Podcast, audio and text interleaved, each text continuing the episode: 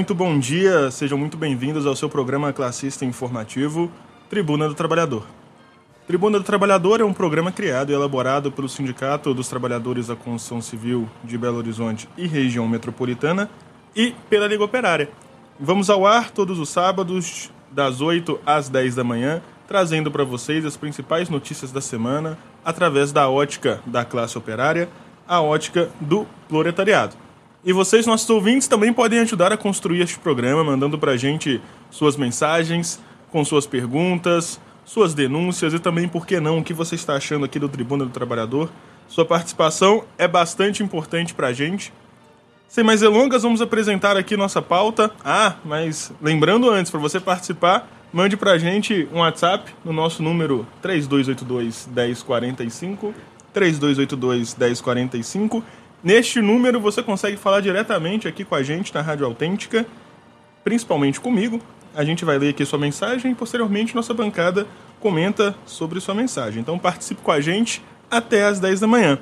Apresentar nossa pauta. Hoje teremos a apresentação aqui da campanha salarial né, do Sindicato da Construção Civil. Teremos também notícias não só da construção civil, mas notícias sobre as lutas do nosso povo no modo geral, falaremos também sobre o debate entre os presidentes aí, né? Foi bem escancarado o que aconteceu. Estamos aí na época de farsa eleitoral, amanhã é o dia, inclusive, de boicotar a farsa eleitoral. Preparem-se aí, nossos ouvintes. Teremos também nossos momentos culturais. Teremos também o editorial semanal do jornal A Nova Democracia, com o título Ameaças de Tempestades Mundiais. Teremos também as notícias sobre a celebração dos 20 anos do jornal aqui em Belo Horizonte. Essa semana aconteceu a celebração dos 20 anos do Jornal Nova Democracia aqui em BH. Inclusive, divulgamos bastante essa, né, esse evento ao longo dos outros programas. E teremos muito mais até as 10 da manhã. Então continue com a gente. Este é o Tribuna do Trabalhador, seu programa classista e informativo. Sem mais delongas, apresentar nossa bancada. Eduardo Magrão, bom dia, seja muito bem-vindo ao Tribuna do Trabalhador. Bom dia, Mamute. Bom dia, Batista. Bom dia a todos os nossos ouvintes. Um dia especial, um dia que se celebra 73 anos da grande Revolução Chinesa, dirigida pelo presidente Mao Tse Tung. É o único ser vivente que dirigiu dois, duas grandes revoluções, né? A Revolução em 49 e depois, para combater desvios a Revolução Cultural. Então é, é uma data memorável que deve estar na, é, na mente do povo. Então, esse primeiro de outubro. E também a gente quer saudar todos os trabalhadores da construção civil que iniciou a sua intensa jornada de luta, né? Intensa porque eu falo que toda vez tem que ter, é, assim, grandes disposições para estar tá negociando com a patronal e também organizando obra por obra, discutindo com os trabalhadores. E ontem foi realizada a assembleia, na qual os trabalhadores tomaram posição e prepararam sua pauta de reivindicação. Quer dizer que a partir de hoje inicia a data base dos trabalhadores da construção civil. Agora também a gente quer dar uma triste notícia, né, que a gente vai falar um pouco mais para frente, que é do falecimento do nosso companheiro que foi presidente do Sindicato dos Trabalhadores da Construção Civil de Betim, inclusive trabalhou muitos anos aqui em Belo Horizonte, que foi o companheiro José Bessa Pereira. Ele faleceu na última quinta-feira à noite e o corpo dele estava sendo velado na igreja lá no, no bairro Petrovale e vai ter o velório dele às 10 horas, às 10 horas vai ser sepultado, né? Então tem alguns companheiros do Marreta que foram para lá e a gente vai prestar uma homenagem, uma pequena, singela homenagem a esse companheiro. Dizer ao todo que o programa vai estar tá debatendo, discutindo vários assuntos importantes. É isso aí. Companheiro Batista, bom dia, seja bem-vindo ao Tribuna do Trabalhador. Bom dia, Mamute. Bom dia, Magrão né, inicialmente, né, prestar minhas condolências, né, à família, os amigos do companheiro Bessa, né, que, né, força para enfrentar, né, esse momento difícil de luto. É, colocar também que nesse programa nós vamos informar, né, aos nossos ouvintes a vibrante celebração dos 20 anos do jornal A Nova Democracia, que ocorreu na última quinta-feira, lá no Sindicato dos Comerciários. Inclusive, trazemos alguns áudios de intervenções, né?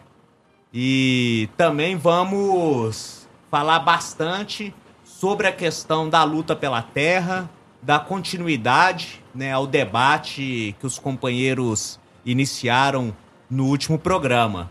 Né? Um bom dia a todos, fiquem com a gente até às 10 da manhã. É isso aí. Aproveitando e mandar também minha saudação para todos os companheiros do jornal. A gente né, não conseguiu participar de toda a celebração que aconteceu, mas assim como a celebração do Rio de Janeiro, aqui de BH também foi bastante vibrante. Posteriormente a gente conta melhor para todos vocês como foi.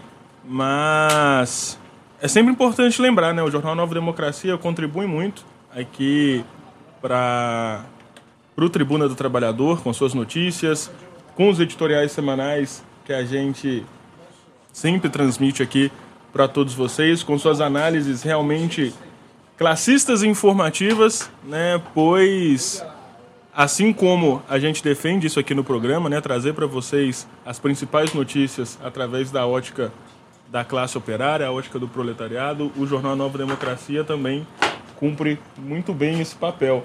Mas eu acho que é isso, né? Saudações a todos os companheiros que participaram da celebração do jornal, saudações ao jornal Nova Democracia.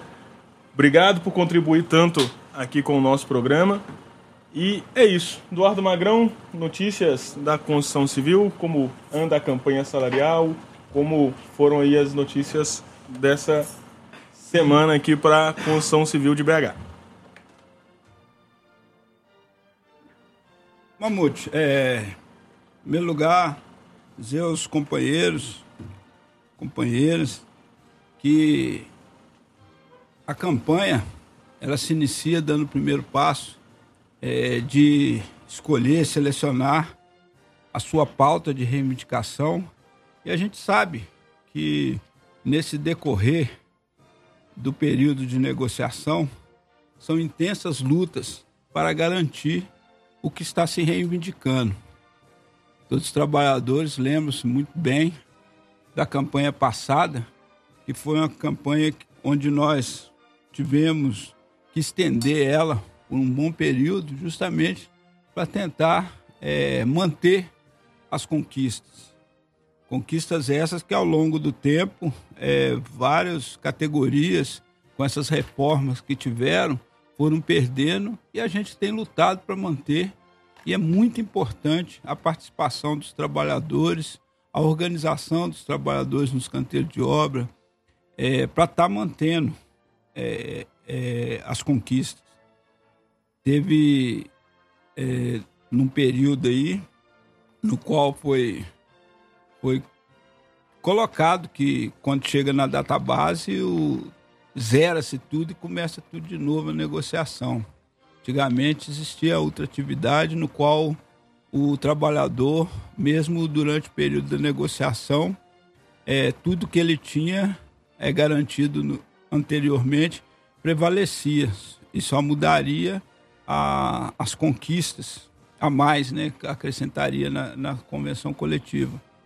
E hoje, com essa lei, é, com a súmula 277, criada no tempo da Dilma e depois aperfeiçoa, fez se aperfeiçoando é, no, nos governos que sucederam, isso foi permitindo com que patrões é, passassem a atacar mais os direitos dos trabalhadores. Então, é uma luta muito grande. Dessa vez, o sindicato junto com a categoria, decidiram colocar como primeiro ponto da pauta a garantia da manutenção da convenção coletiva dos trabalhadores anterior e isso garantir em toda a sua essência. Justamente para quê? Para não correr o risco de, durante o período das negociações que possam se estender, é, os patrões tentem dar o golpe. Outra questão é sobre o reajuste. Há muito tempo tem sido reajustado somente com dados do INPC, que é miserável, é um INPC manipulado, no qual nenhum trabalhador se explica como é que uma inflação está dando deflação nesses últimos três meses, está é, noticiando aí no Monopólio de Imprensa, deflação, só que o preço dos alimentos estão tão, tá crescendo, está aumentando a cada dia, a situação de, do, de miserabilidade do povo é grande. E aí eles noticiam não, que caiu o preço da gasolina, do combustível e tal. O povo não come combustível. E toda vez a gente também entende que quando fala que aumentou o combustível, os alimentos aumentam porque falam que, que tudo é ligado ao combustível. Só que combustível abaixa e os alimentos continuam o mesmo preço. Isso é um absurdo. É por isso que a gente fala com o povo que as coisas só se resolvem mesmo com a organização e com luta e entendendo melhor essa sociedade de exploração e opressão. Então, por isso, o sindicato está colocando a reposição integral do INPC do período, mais o ganho real de 15% em cima do, do salário dos trabalhadores e sem a base de corte. Então, e essa é a questão principal. Outra questão que os trabalhadores reclamaram muito foi a questão foi a questão do da cesta básica que os trabalhadores têm que carregar e algumas empresas com luta e com organização, com luta e com organização tá tá tá entregando é, os produtos em casa. Então, nós queremos que na convenção coletiva conste isso e que se crie o um mecanismo, se uma pode, toda pode. E, além de, do mais, é, nivelar a, a, a, a cesta básica, porque nivelar ela da seguinte forma: a empresa principal ela tem uma cesta básica e se tem 30 empresas dentro de uma obra, 30 empreiteiros dentro da obra, são 30, 30 cesta básica diferentes. Então, nivelar pelo, pelo melhor e tal. Outra, outra questão que está sendo muito discutida depois de um tempo é a questão dos trabalhadores alojados, que tem empresas que traz para cá os trabalhadores e acha que o trabalhador tem que pagar a alimentação dele no final de semana, essas coisas todas. Então, é, essa questão do, da alimentação dos trabalhadores que vêm de fora tem que ser o dia de, todos os dias do mês, durante o período que ele estiver aqui, almoço, janta, café da manhã, lanche da tarde, tudo isso, porque ele está prestando serviço fora da sua área. E a alimentação também para os trabalhadores de, de BH e de região, porque é um absurdo uma discussão que foi feita muito nas reuniões dos canteiros de obra, junto aos trabalhadores, é essa situação dos trabalhadores da construção civil é, carregando marmita, enquanto em várias outras cidades, as mesmas empresas que tocam serviço aqui dão alimentação para o trabalhador. Então, isso é um absurdo. Nós queremos chamar a categoria, nós entendemos que a reivindicação é justa, mas só vamos conquistar isso com muita luta, organização e participação dos trabalhadores. O sindicato deixa isso claro para os trabalhadores. Sem a participação, sem o fortalecimento do, do sindicato e sem o trabalhador estar organizado no canteiro de obra, são reivindicações em cima de reivindicações. Então nós temos que arrancar isso. A questão que é muito descontrolada, os trabalhadores vêm para cá, os trabalhadores vêm para cá e, e não tem dia nem hora para voltar, é, ou seja, todos os trabalhadores de fora, ele tem que ter o direito à baixada. Então tem que estipular isso bem claro é, na, na convenção coletiva, falando das obrigatoriedades da empresa, essas coisas todas. E várias outras reivindicações, que se a gente for ficar falando aqui, nós vamos tomar muito tempo. Mas nós chamamos a, a, a categoria porque o pontapé já foi dado. E a Assembleia apontou isso, inclusive autorizou a diretoria, se caso houver impasse, já ir para cima é, para decidir com luta, organização, greve, dissídio, o que for assim como foi aprovado ontem. Ô Magrão, eu queria destacar disso que você falou, o absurdo que é o trabalhador da construção civil não ter né, alimentação no canteiro de obra. Porque o trabalhador, como a gente já repetiu inúmeras vezes, ele tem que fazer a sua marmita, levar a marmita para o trabalho, muitas vezes tem dificuldade né, de esquentar a comida, muitas vezes é obrigado até a comer né, a sua alimentação fria. A gente sabe que nesse processo, até o cara fazer a comida à noite e for comer né, na, hora, lá, na hora do almoço, né, é, a, a comida já perdeu né, sua qualidade nutritiva. Sem dizer né, que é uma posição extremamente atrasada, porque esse é um direito básico que os trabalhadores em todas as outras capitais da, da região sudeste já têm adquirido.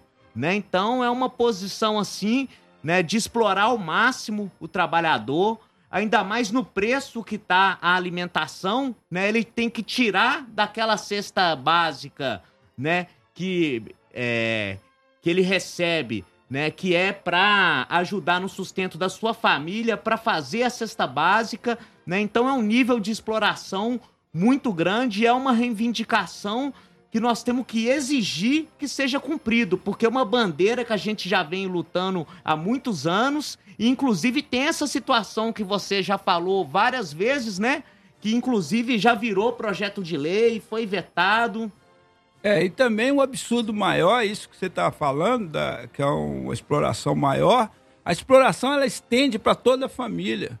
Porque olha só para você ver, o patrão, ele além de explorar o marido, ele explora a esposa, que muitos, muitos companheiros é, às vezes não, não tem intimidade com a cozinha, essas coisas tudo, acorda a esposa para fazer é, um café, uma coisa assim e tal, e preparar a sua marmita. E tem outra coisa também, que isso acontece muito, isso eu falo porque a gente é, é da periferia, a gente é de família de, de obra.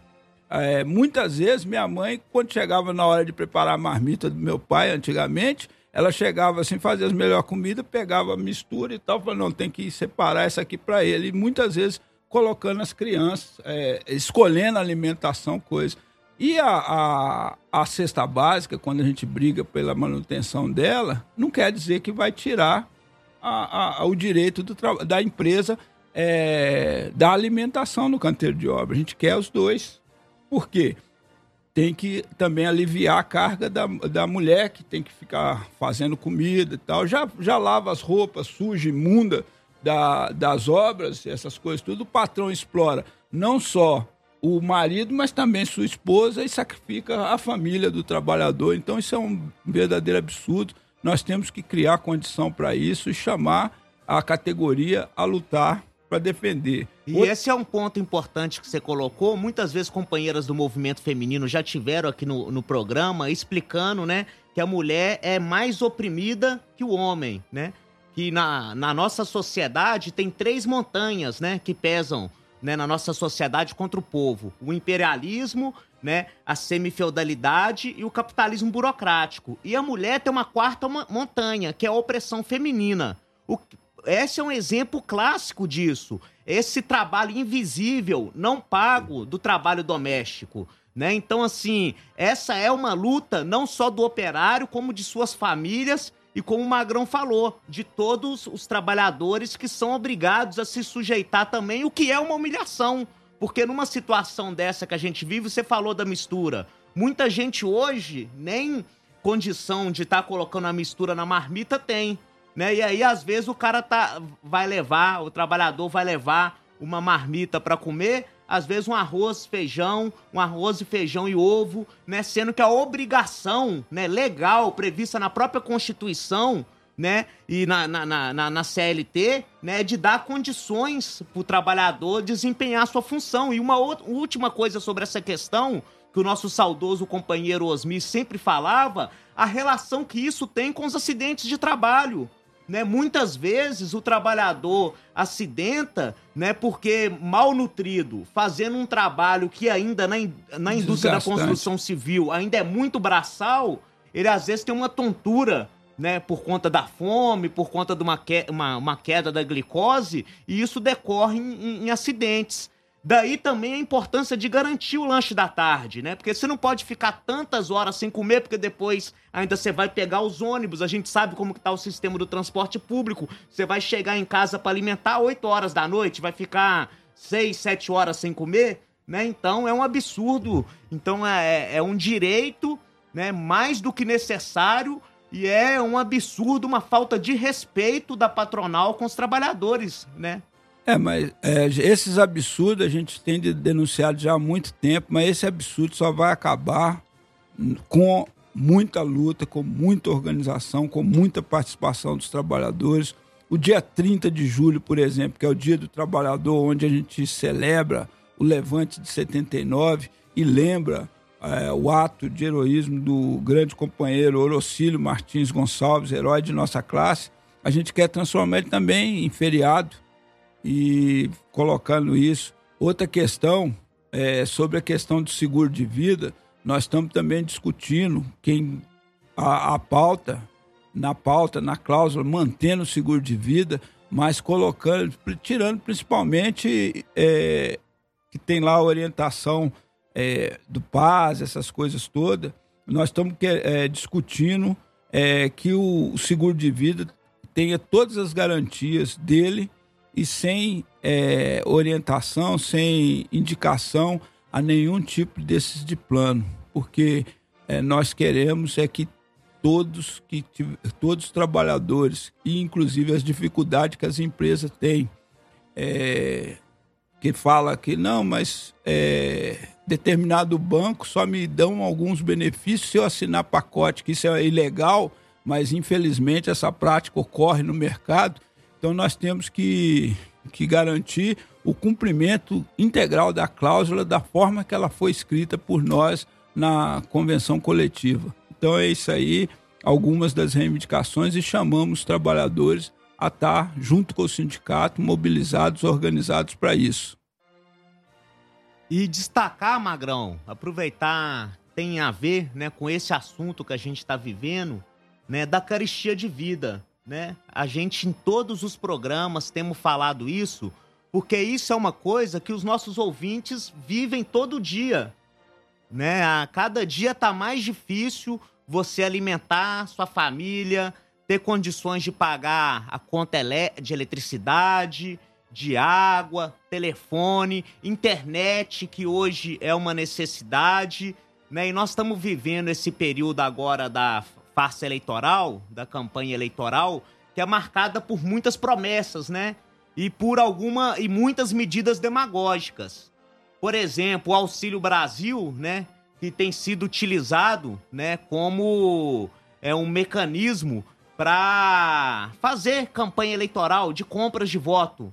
E na prática, né, de, a gravidade da crise é tamanha que diante dessa inflação em desemprego, esse Auxílio Brasil não compra cesta básica em 12 de 17 capitais, né, segundo uma recente pesquisa, né, que foi publicada pelo monopólio de imprensa do G1 em setembro, né? Então, três em cada quatro requerentes, né, ou seja, pessoas que solicitam, né, que recebem um auxílio emergencial, utilizam ele apenas para comprar comida. E é verdade, porque 600 reais, ele, para uma pessoa que tem, por exemplo, uma família, né, que é a base do cálculo do próprio salário mínimo de ESE, né, uma família de é, um casal pessoas, e, e dois... dois filhos, né, que o salário, depois você me fala o número exato.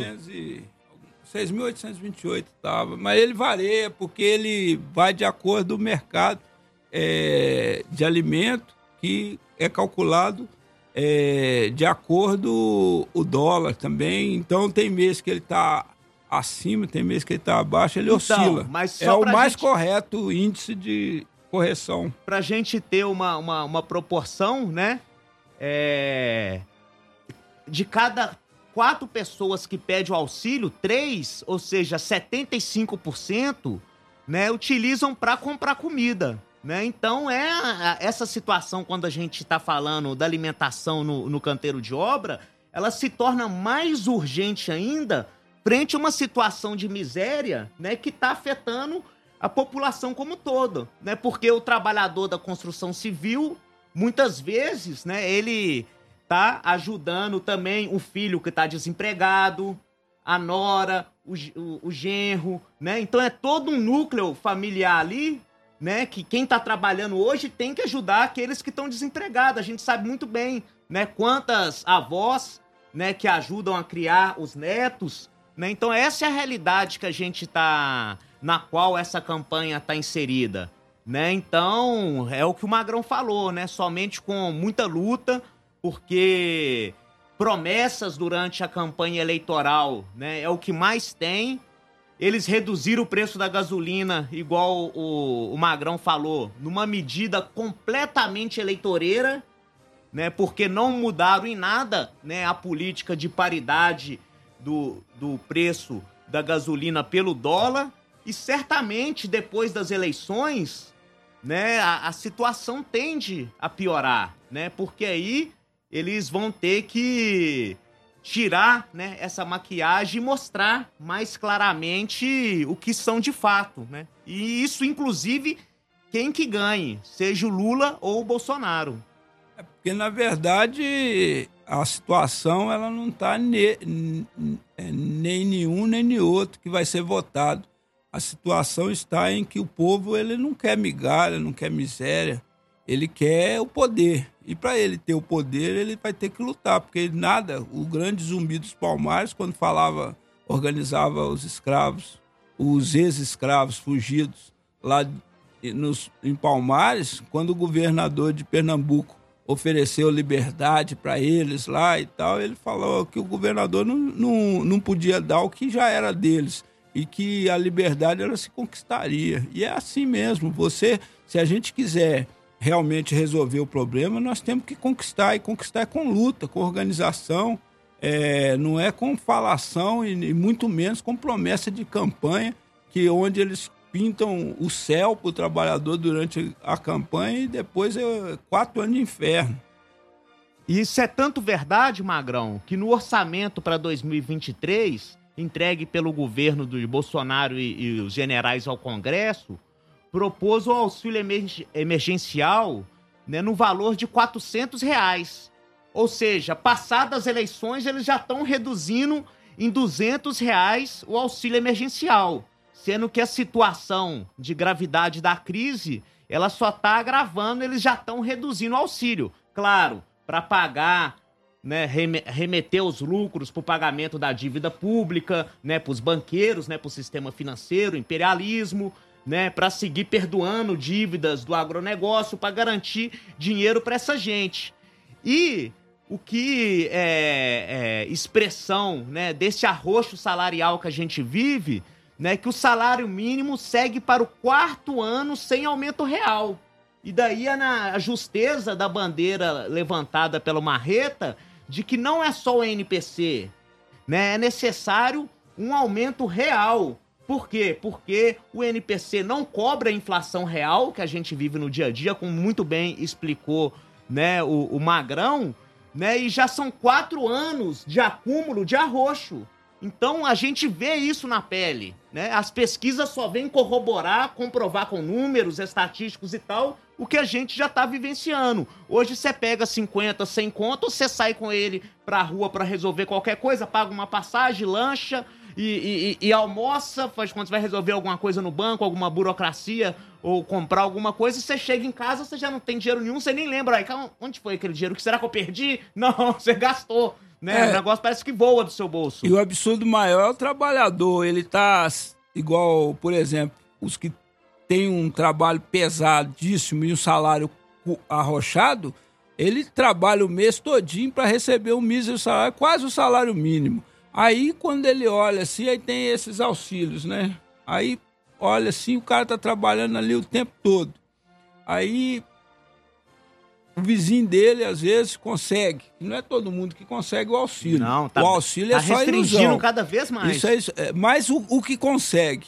Ele tá lá, conseguiu ele, a esposa, o filho e tal, somado dá quase o que o trabalhador que está trabalhando tá, tá ganhando. Aí, quando você vai ver nos estudos, você vê que tem mais gente. Olha só para você ver, eles falam que o Brasil está crescendo, que o Brasil é, é oitava economia, já foi sexta do mundo. E no Brasil nós temos um número recorde de trabalhador com benefício acima dos trabalhadores que trabalham Isso o realmente. Paulo Guedes e o Bolsonaro falando que não tem miséria no Brasil, Não tem né? miséria, mas cento, e- 130 milhões de brasileiros estão na, na margem da linha da E pobreza. ainda tem uma outra coisa, Magrão. Utilizam isso, particularmente, né, a extrema-direita e o governo também do- dos generais, do alto comando, para jogar massas contra as massas.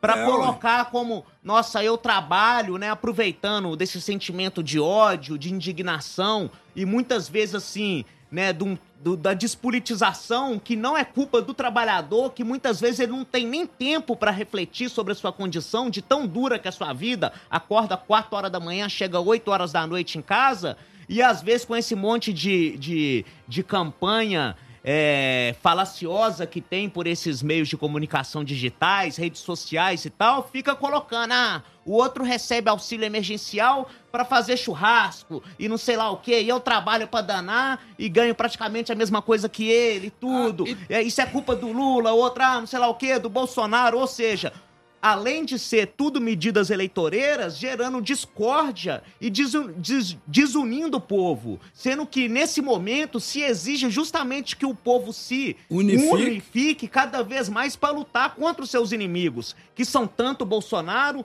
tanto Lula, quanto todos esses outros candidatos que são coadjuvantes e legitimam a farsa eleitoral. Inclusive esses partidecos que têm a cara de pau de se dizerem socialistas e até mesmo comunistas, que não passam de revisionistas, oportunistas e eleitoreiros. É isso, né? É isso, Bora né? pro nosso momento cultural, que eu acho que vai cultural. acrescentar muito. Diz aí, ô Mamute. É isso aí, vamos agora então de rap pra todo mundo. Brasil com P é o nome da banda. E vamos agora com a Não, música. Brasil com P é o nome da música. Brasil com P é o nome da música. É o A- GOG. A, ma- a banda é o GOG. Nunca tinha ouvido. Batista que recomendo hoje. E nós estamos recebendo uma ligação de última hora. Já já a gente atende. Pedimos a nossos ouvintes. Né, É, só mensagem de texto, hein, mensagem galera? De texto. Áudio, só mensagem de texto, ligar ao vivo não. Talvez um dia. Mas vamos agora para o nosso momento cultural, Brasil com P, a música GOG. Na sequência a gente volta com vocês e fique com a gente até as 10 da manhã.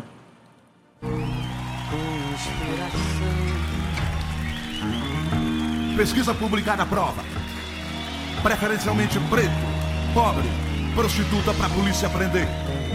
Pare, pense, por quê? Prossiga. Pelas periferias praticam perversidades, parceiros. PMs.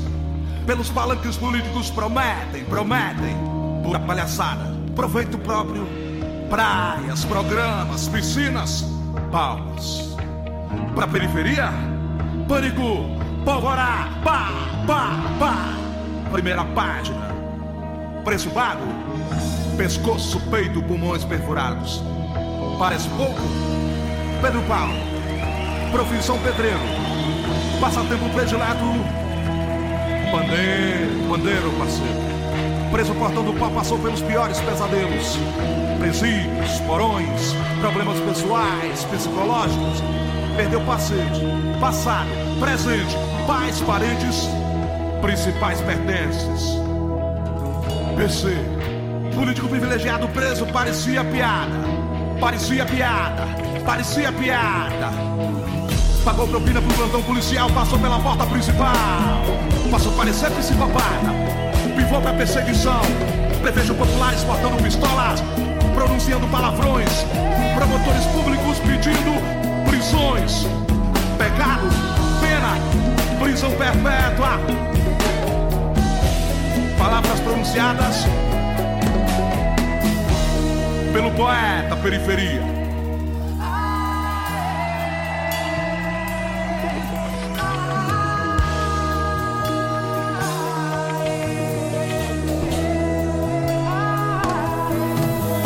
Pelo presente pronunciamento, pedimos punição para peixes pequenos, poderosos, peixes pesados. Pedimos principalmente paixão pela pátria prostituída pelos portugueses. Preferimos. Posição parcial poderá provocar protestos, paralisações, piquetes, pressão popular. Preocupados, promovemos passeadas pacíficas, palestras, panfletamos, passamos perseguições, perigos por praças, palcos. Protestávamos porque privatizaram portos, pedágios, proibido. Policiais petulantes pressionavam, pancadas, pauladas, pontapés, pangarés pisoteando postulavam prêmios pura pilantragem. Padres, pastores, promovendo procissões pedindo piedade e paciência com a população. Parábolas, profecias, prometiam pétalas, paraíso predominou o predador. Paramos, pensamos profundamente. Por que pobre pesa plástico, papel, papelão pelo pingado, pela passagem, pelo pão? Por que proliferam pragas, pestes pelo país? Por que, presidente? Por quê? Predominou o predador. Por quê?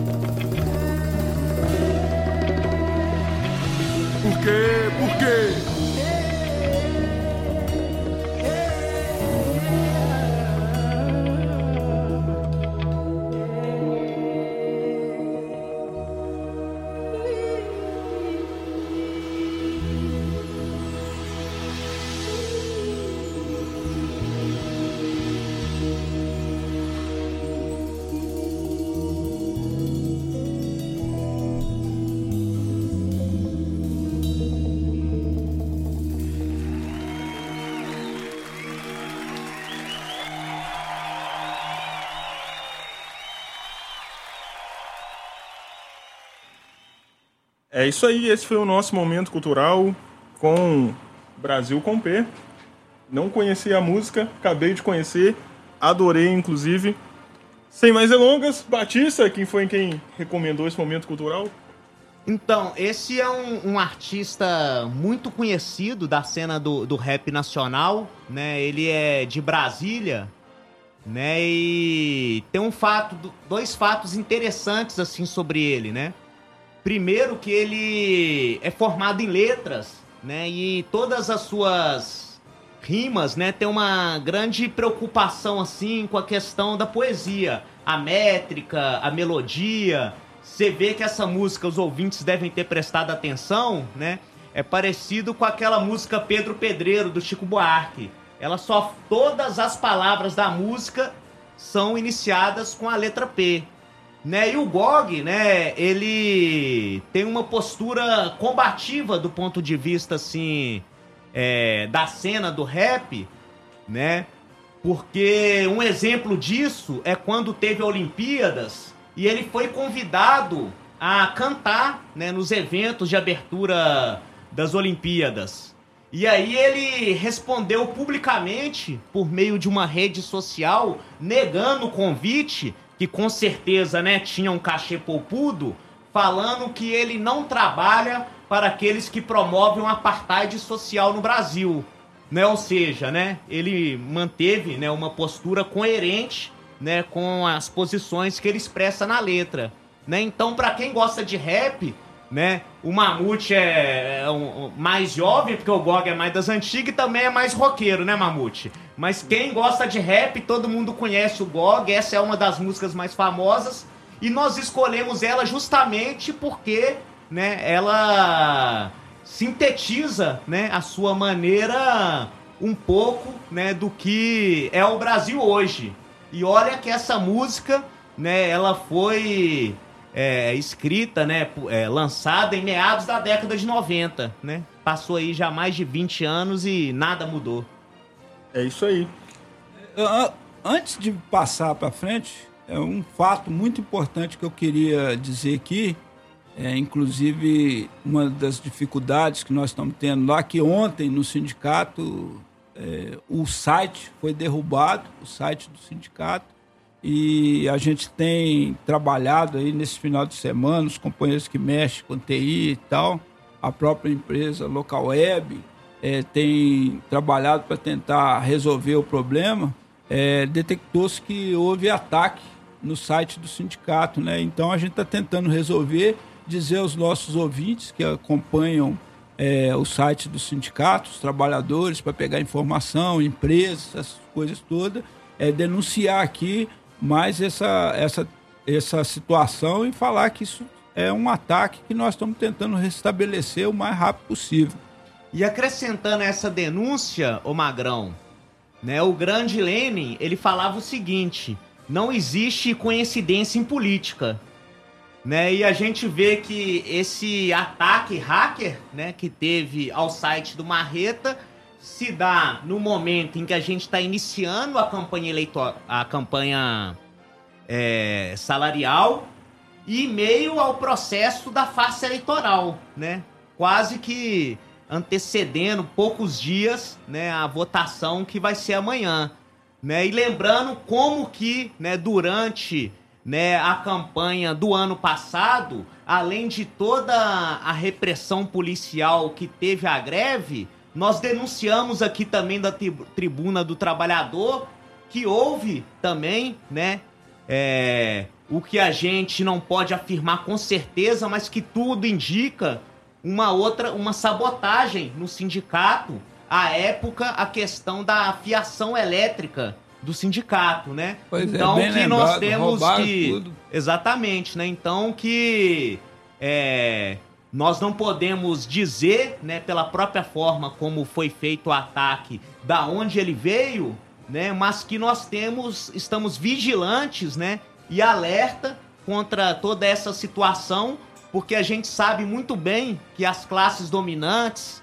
né, e principalmente agora essa extrema direita assanhada e desesperada que estão frente à iminente derrota eleitoral, né, e a provável prisão do seu chefete, desse Napoleão de Butiquim que é o Bolsonaro, esse falastrão, né, eles estão cometendo vários tipos de crime contra os lutadores do povo, né? Então, não podemos afirmar com certeza, mas estamos de orelha em pé, né? E vamos tomar todas as medidas possíveis, não apenas para restabelecer, né, a, a, a, o funcionamento do site, mas para identificar da onde provém o ataque.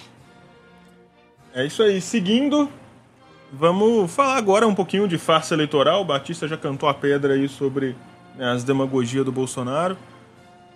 Anteontem aconteceu aí o último debate eleitoral antes da, do processo da farsa eleitoral, que é amanhã, né?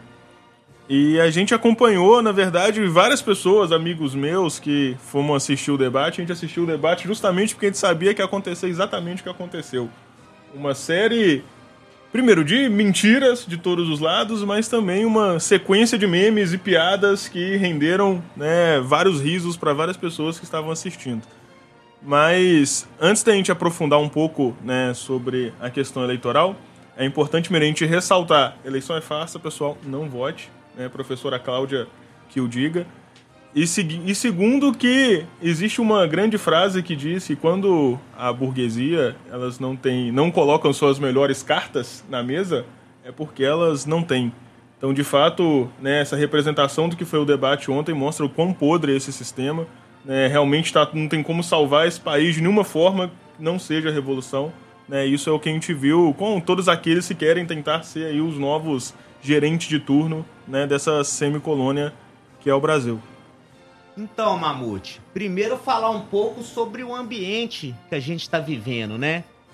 Tem um editorial do jornal que fala, né? Explica muito bem, vários editoriais explicam, mas tem um que fala especificamente o seguinte: a polarização é falsa, no entanto, ela existe, né? Por que, que ela é falsa? Porque tanto Lula quanto Bolsonaro, frente à gravidade da, da crise que a gente vive no país, né? Mesmo se quisessem e não querem, nada poderiam fazer para mudar né, as condições mais fundamentais de vida do povo. Por quê? Porque todos eles prestam serviços para a grande burguesia, para o latifúndio, para o imperialismo. O que, que a gente tem visto né? O que a gente viu nesse debate é o que a gente viu durante toda a campanha eleitoral. São juras e promessas de servilismo ao latifúndio, de servilismo aos banqueiros, né? De, e muita e muita, muita mentira, né? A gente vai tratar especificamente mais pro fim desse ponto sobre a questão agrária, que é algo que só apareceu no debate como uma, uma forma de manipulação, né? Porque isso não tá, né, concretamente a questão agrária do ponto de vista da distribuição das terras no programa de nenhum desses governos. Tanto é, né, que no governo, nos governos do oportunismo, nos 13 anos, né, praticamente se colocou uma pá de cal sobre a reforma agrária, né? E o Bolsonaro, né, no final das contas, ele prosseguiu o trabalho do Luiz Inácio e da Dilma Rousseff, né, não só é, acabando com qualquer medida né, de democratização do acesso à terra, como titulando e entregando terras à revelia ao latifúndio. Né? A gente, pela importância desse tema, vamos aprofundar um pouco nele logo adiante. Né? Mas o que a gente viu nesse debate foi o que? A baixaria, a podridão que é a farsa eleitoral.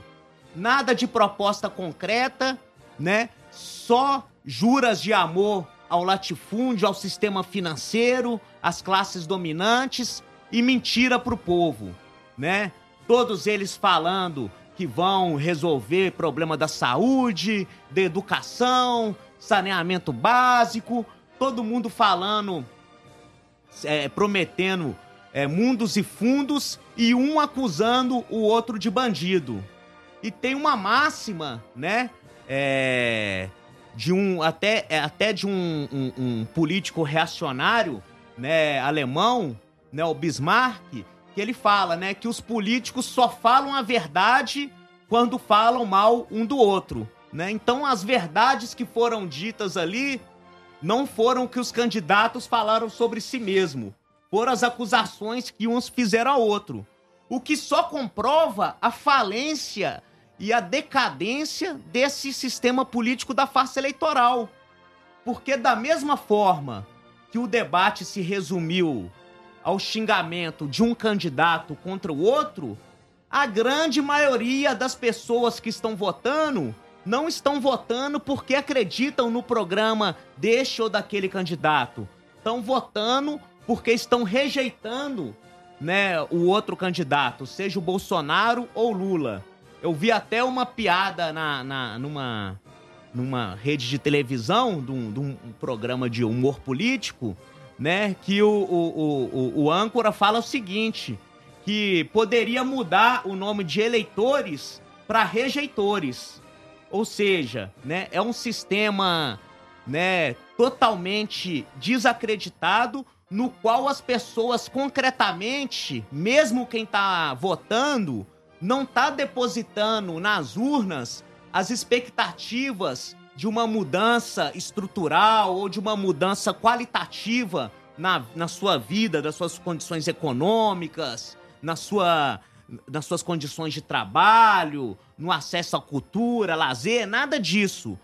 É um voto desesperado, né? Daí tamanha rejeição do Bolsonaro e tanta gente que inclusive é contra o PT é, endossar né, a campanha do Lula no desespero, iludidos, infelizmente, achando que né, ao retirar o Bolsonaro né, vai colocar fim a essa barbárie. Né? Mas nós sabemos muito bem, a experiência histórica comprova, e particularmente os 13 anos do governo do oportunismo o demonstra, e que fica mais evidente né, ainda né, com todo o discurso né, que é mais do que Lula é, paz e amor. Né? O Lula hoje ele virou um verdadeiro é, é, representante, assim, uma verdadeira tábua de salvação das classes dominantes, né? Que é para tentar conter o aprofundamento dessa crise. Então, é, a gente, nesse sentido, compreende esse desespero, né, mas alerta essas pessoas que nutrem essa expectativa de que, independente do resultado eleitoral, se preparem para grandes jornadas de luta. Porque, mesmo se quisesse, e eu repito, o Lula não quer, nem o PT, nem nenhum representante desse Congresso ou do Judiciário não quer mudar a atual situação de coisas. Mas mesmo se o quisesse, né, não poderiam fazer. É como diz o editorial da última, é, da última edição impressa do jornal A Nova Democracia, da edição especial do, do boicote, né? Que é mudar né, os políticos, mudar os governantes para que nada mude. Pois é, e quando se fala de debates, a gente tem que analisar debate ou programa de humor. Porque, na verdade, foi uma verdadeira palhaçada aquilo ali. Desculpa aí os palhaços que ganham suas vidas honestamente, mas eles têm, assim, é, se esforçado muito para se chegar a todo ridículo. Você vê lá alguns que fica com demagogia, vamos discutir programa, isso aquilo outro. Só que todos, é, todos direcionados a defender o mesmo amo.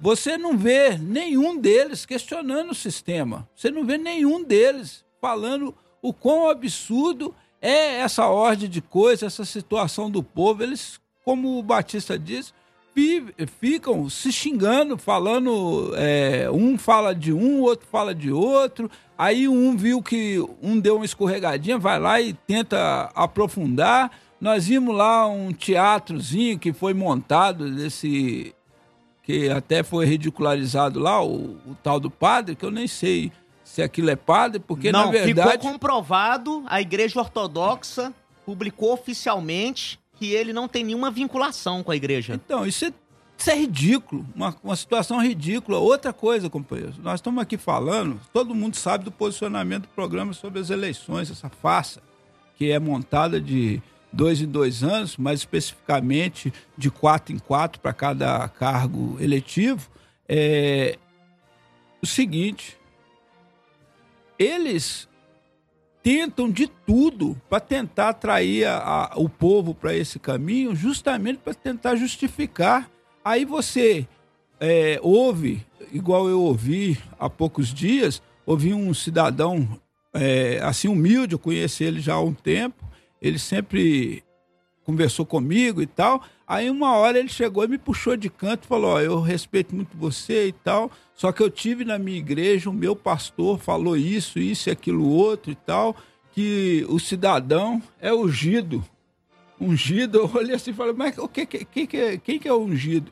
É o, o atual presidente, os pastores estão fazendo propaganda na igreja falando que ele é ungido. Aí Vou conversando com outros, converso com vários operários e tal. Não, que fulano de tal representa os operários e tal. Aí converso com as mulheres, não, mas aquela mulher é muito inteligente e tal. Eles colocam o povo, dividem o povo numa situação, mas nenhum apontando sobre a questão da, da, da situação de classe. Nós, companheiros, nós estamos aqui, não é assim aquele ódio pela pessoa em si. Nós temos ódio de classe é ódio a quem eles representam, ódio a essa situação é, que está o país e que é necessário o povo acordar para isso. E os 56 milhões da, dos últimos tempos, é, das, das últimas eleições presidenciais, mostraram isso, que esse é o ódio que está crescendo e que nesse ano nós temos que boicotar mais forte ainda essas eleições. Ô Magrão, e talvez o maior exemplo dessa mentirada toda que você está falando, dessa falsidade, né, do tão vil, né, é tem sido, né, esse processo eleitoral tão demagógico, é sobre esse ponto, né, que eu tinha me referido anteriormente, sobre a questão agrária, sobre a questão da luta pela terra. No, nas últimas eleições, esse ponto praticamente não foi tocado. Nessas eleições agora, em função do crescimento da luta camponesa e do agravamento da crise, mesmo que como demagogia, eles foram obrigados, né, se impôs né, por meio da luta do povo, o debate da, da, da, da, da, da, questão agrária. Então, a gente vai passar um áudio, né, na qual a gente fez, coletou dois trechos. O primeiro trecho, né, é o que o Bolsonaro fala sobre a, que, sobre a questão agrária, sobre o MST, nesse último debate de quinta-feira. E o segundo trecho, né, que tá junto, né, é a declaração, né, do mesmo Bolsonaro no 1 de maio de 2021, no Agri Show, né, na festa do Latifúndio em Ribeirão Preto. Depois que passar esse áudio, né, eu vou fazer um pequeno comentário em cima do que a Liga dos Camponeses Pobres publicou, né, uma nota em repúdio à farsa eleitoral para demonstrar como que tudo isso não passa, como que esse processo eleitoral não passa de demagogia e só vai aprofundar a concentração de terras, a criminalização do movimento camponês e a entrega das nossas riquezas naturais e das nossas terras ao imperialismo, ao sistema financeiro, aos grandes monopólios. Eu levei paz ao campo, titulando terras, são 420 mil lotes que nós titulamos. Acabou o trabalho do MST. Por isso o agronegócio, que a senhora diz que é dele, tanto me ama e não ama a senhora. Nós precisamos alterar isso que foi feito em 2014, tornando vulnerável, repito, a questão da propriedade privada. O nosso governo também, poucas invasões tivemos no campo. Porque tivemos, então, é, a perpiscácia de buscar minar os recursos para o MST. Acabamos com o repasse de ONGs para eles. Então, eles perderam bastante força e deixaram de levar o terror ao campo. Se bem que, deixo claro, temos um foco mais grave do que, do que os, ma, os malefícios causados pelo MST em Rondônia. Nós temos aqui um exemplo da, da, LCP, Liga dos Camponeses Pobres, que tem levado terror ao campo naquele estado. Estive reunido essa semana com, com o governador do estado, com o senhor ministro é, da Justiça, para traçarmos então uma estratégia de como conter esse terrorismo no estado de Rondônia, que obviamente começa no campo e com toda certeza pode ir para a cidade aí tá a demonstração, né, de como que eles falam cada hora o que, né, é mais conveniente. Primeiro, quanto essa questão que o Bolsonaro fala dos títulos, né, que aí ele coloca, né, em números de hectares para falar que entregou muita terra e deixar implícito a ideia, né, de que tá tendo alguma democratização do acesso à terra, que os pobres do campo estão pegando terra, isso é uma mentira cabeluda, né? O Bolsonaro mente, né, tanto quanto Lula, né, quando ele fala sobre as milhares de famílias assentadas. Né? Em primeiro lugar, né, quando ele se refere aos títulos, ele está ele tá dando a entender que está titulando os pequenos produtores.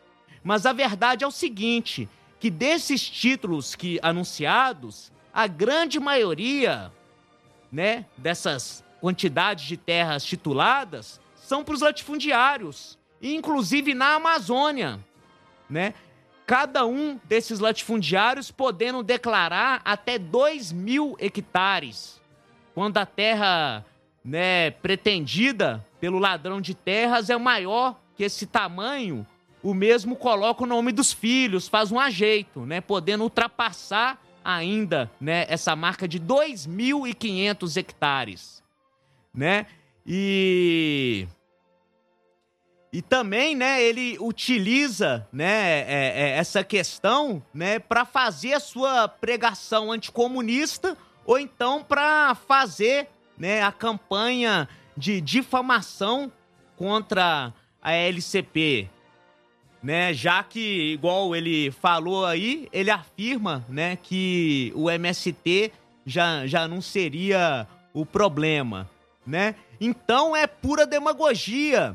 Esse mesmo Bolsonaro que está falando que está entregando terra para os camponeses, ele no ano passado, junto aos latifundiários, ele defende abertamente, né, é, é, é aumentar a criminalização como tem feito, né, o, o aumento dos assassinatos das lideranças camponesas, né, e esse grande esquema de legalização, né, da, das terras roubadas pelo latifúndio, né, terras públicas, terras que são do governo, né, e que deveriam, pela própria Constituição, ser destinadas à reforma agrária e que basta o latifundiário pedir né, uma, a extensão da sua propriedade e ele quase que automaticamente, hoje até por meio de processos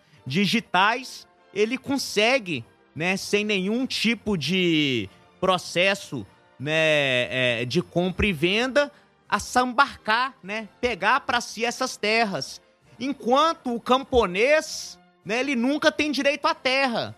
Quando ele tá, né, ali ocupando uma terra quanto poceiro, ele nunca recebe o título, ele sempre fica na eminência de uma reintegração de posse ou de algum latifundiário vir com título forjado e expulsar ele daquela terra que é o que secularmente vem acontecendo no nosso país e ainda hoje e cada vez mais acontece por esses sertões afora, né? Não apenas na Amazônia, né? Mas com, na Amazônia hoje tem sido, né, o grande alvo desse esquema de grilagem por conta das próprias riquezas, né? E, e né, dessa expansão, né, da fronteira agrícola. E outra coisa, o Lula, ele tem a cara de pau, né, de falar, igual a nota da, da Comissão da, das Ligas de Camponeses Pobres coloca, né, que logo no primeiro debate ele falou, né, que que vai que ele realizou muitos assentamentos, que ele fez uma grande reforma agrária, sendo que isso tudo é uma mentira, que é demonstrada pelos próprios dados oficiais né? Basta qualquer ouvinte que tiver um interesse em aprofundar no assunto pegar os cadernos é, que são publicados anualmente pela Comissão Pastoral da Terra ou pegar os estudos do geógrafo, né, professor emérito da, da USP, o doutor Ariovaldo Umbelino, para se comprovar que houve um incremento sem precedentes da concentração fundiária durante o governo Lula. O que ele fez foi usada a bandeira, usado o sangue dos camponeses derramado na luta pela terra para prometer que faria uma reforma agrária. Sendo que, como muito bem colocou o Magrão mais cedo, quando a gente estava vindo para o programa, não existe debate sobre a questão agrária no atual processo eleitoral. O tema surgiu pela gravidade do problema. O que existe é uma disputa entre eles para ver quem mente mais para os camponeses e quem serve mais ao latifúndio. Né? Então, é pura mentira, pura demagogia e nós insistimos. Esse é o principal problema da nossa sociedade. Por quê? É por meio do controle das nossas terras, entendeu? Que o Brasil vive essa condição de atraso, vive essa condição de ser um país que praticamente não tem indústria e não tem ciência e mantém sua condição semicolonial. O Brasil segue sendo ainda um país que produz monocultura para exportação. É soja, é carne bovina, é carne suína, é, é, é fumo, é laranja, tudo isso saindo para os navios afora a preço de banana para os estrangeiros. Isso sem falar né, dos crimes que é a retirada né, in natura de riquezas minerais de todas as espécies, desde é, minério de ferro, a nióbio, a outras é, é, riquezas que vão junto, né? E são vendidas a preço de banana né, para o estrangeiro. Então, essa chaga do latifúndio que precisa acabar para que o povo tenha é, seus problemas fundamentais resolvidos, na verdade, é a principal base de sustentação não apenas do imperialismo, mas é, né, em ambos os candidatos, né, tem né, é, o seu controle, seja por meio de doação ou seja por meio dos votos que o dito centrão, que todos eles, o, o PT agora mete o pau, mas que governou com o centrão durante todos os seus mandatos, são os maiores representantes políticos, que são os coronéis que tem em cada cidade do interior, que vai do, do senador para o deputado federal, do deputado estadual para o prefeito, para o vereador, uma cadeia de compra de votos de um coronelismo que nunca deixou de existir no Brasil. Então é esse sistema de atraso que eles estão defendendo, né, não, Magrão? Correto. E principalmente é, manter intacta essa situação. É, quando você fala é, de terra, hoje quem tem terra tem poder. E eles, como têm a seu favor é, vários, vários títulos e reconhecimento desse governo que reconhece vasta área de terra, quando foi colocado aqui que a Constituinte permitia apenas 300, o Lula elevou para 1.500, e o Bolsonaro para 2,500, é justamente para quê? Para eles terem, é, darem poder a essas pessoas para eles se manterem como verdadeiros coronéis e esses coronéis renderem, é, renderem aquilo que eles querem na região deles. Então, é, não é para atender é, outra coisa a não ser os seus amos, que, que esses cidadãos estão brigando entre si. Quando chega o absurdo de um falar pro outro, ó, eu desafio você trazer o mais reacionário dos agronegócios aqui falar que eu não fiz nada no, no meu governo para eles. Da mesma forma que falou sobre a questão dos banqueiros. Isso foi o Lula que falou é, no primeiro debate. E ainda tem a questão dos banqueiros. Eu desafio qualquer banqueiro a, a, me falar do meu governo, porque eles nunca ganharam tanto dinheiro como ganharam no meu governo, essas coisas tudo. Então, são tudo falácia, é uma brincadeira. Aquele cara chegar num debate, olhar para aquela é, representante lá, como é que é? A, a Soraya, Soraya. A Soraya olhar, ah, não, para Tebet mesmo, desculpa, foi para Tebet, que a gente, eu fiquei, foi mais dando risada do que tudo olhar assim. Você diz que é do agronegócio, mas eles amam é a mim. Ainda dá risada, assim, com coisa que fosse uma coisa benéfica. É, aí falar da questão.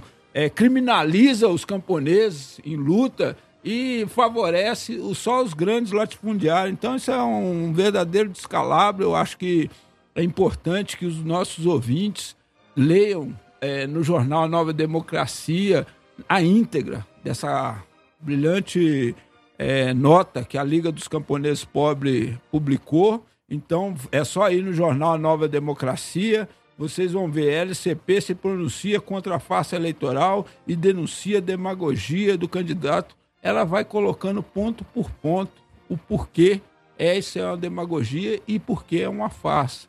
Então é importante que nossos ouvintes leiam no jornal A Nova Democracia.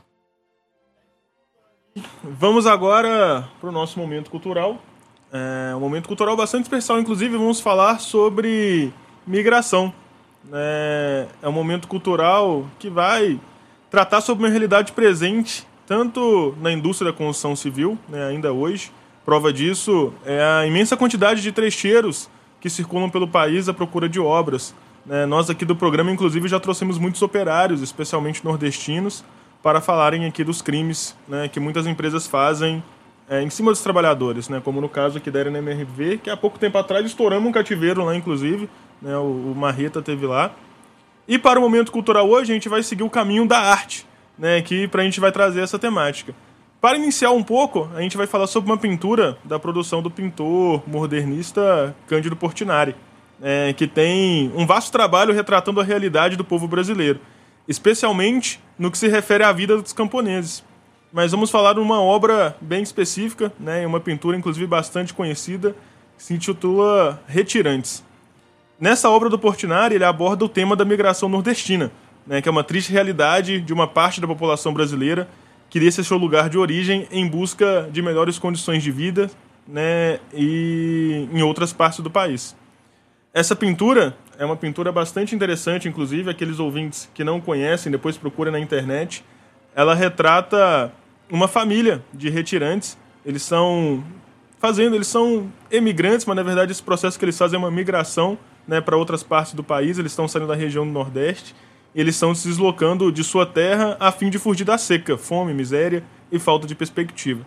Né, o pintor ele retratou um grupo né, com quatro adultos e cinco crianças ao todo, né, de maneira bem sombria e triste, com os corpos muito magros, taras, traduzem o que, o que realmente é a fome daquele povo e expressa nos seus rostos, né, dá conta de expor exatamente esse desespero né, da luta que eles estão travando para sobreviver, de fato, em um país de capitalismo burocrático como é o Brasil. Né? Mas não só na pintura, a vida dos imigrantes, né, ela também está presente na, em obras de Graciliano Ramos, como por exemplo no livro Vidas Secas, que retrata né, a migração forçada e a errância de famílias que não têm terra para plantar, colher e além da seca que assola o povo mais pobre que vive das agruras causadas pelo latifúndio. Né? E para acrescentar, né, nós vamos trazer aqui também uma música do Jair Rodrigues, que se intitula inclusive Migração. É, a gente falou um pouco do quadro do Portinari, realmente eu recomendo que todos os ouvintes depois procurem esse quadro na internet, ele realmente é um quadro bastante interessante e bem sombrio, inclusive, eu acho que todas as pessoas, principalmente que oriundas do campo, vão se identificar com algumas. Né, eu gosto de separar esse quadro em cinco né, cenas bem distintas, eu acho que muitos dos nossos ouvintes vão se identificar com alguma delas. E é isso. Para tocar, vamos agora com o nosso momento cultural. Jair Rodrigues, Migração. Na sequência, a gente vai ter ainda a leitura das mensagens dos nossos ouvintes e, posteriormente, o editorial semanal do jornal Nova Democracia. Então, enquanto você procura aí na internet a pintura Retirantes, para ouvir com, com, a gente Jair Rodrigues, entra também no, na, no site do jornal Nova Democracia, novademocracia.com.br, e acesse lá o editorial semanal com o título Ameaças de Tempestades Mundiais. Já já a gente vai fazer aqui a leitura do editorial e você pode acompanhar, acompanhar junto com a gente. É isso aí, esse é o Tribuna do Trabalhador, seu programa classista, informativo e cultural também. Vamos agora então de Jair Rodrigues, Migração. Já já a gente está de volta.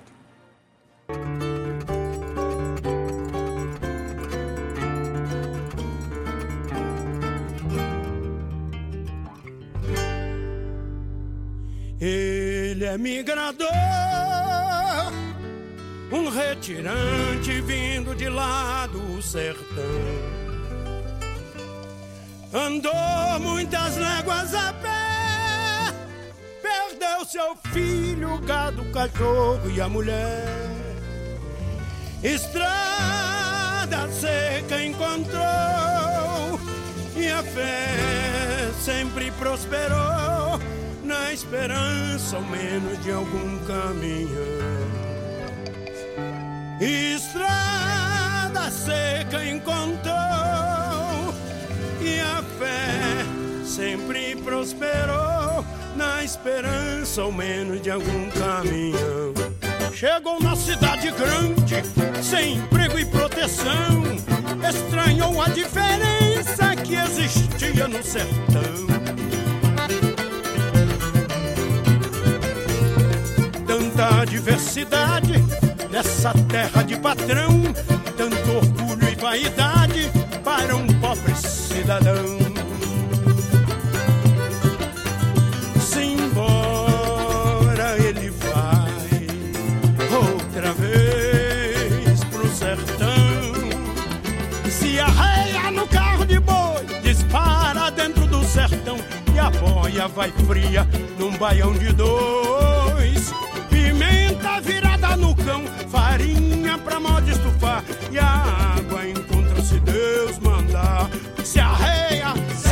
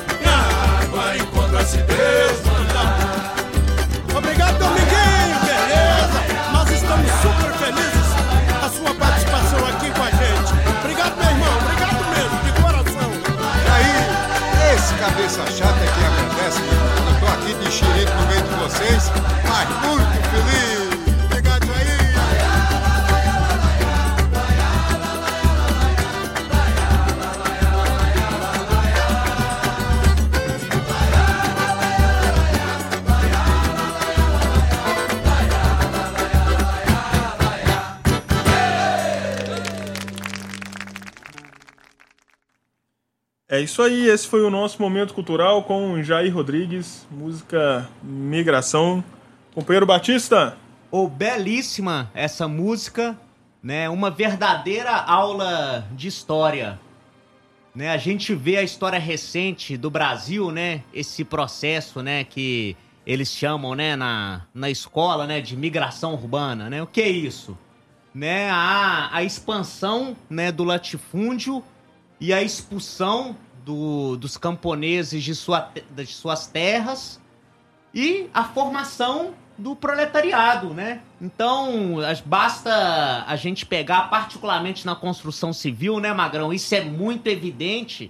A grande maioria das pessoas, né, que tem de 50 anos, né, para cima, né, vieram do campo, né? E, e aí as, seus filhos, netos nasceram aqui. E esse processo continua. Por quê?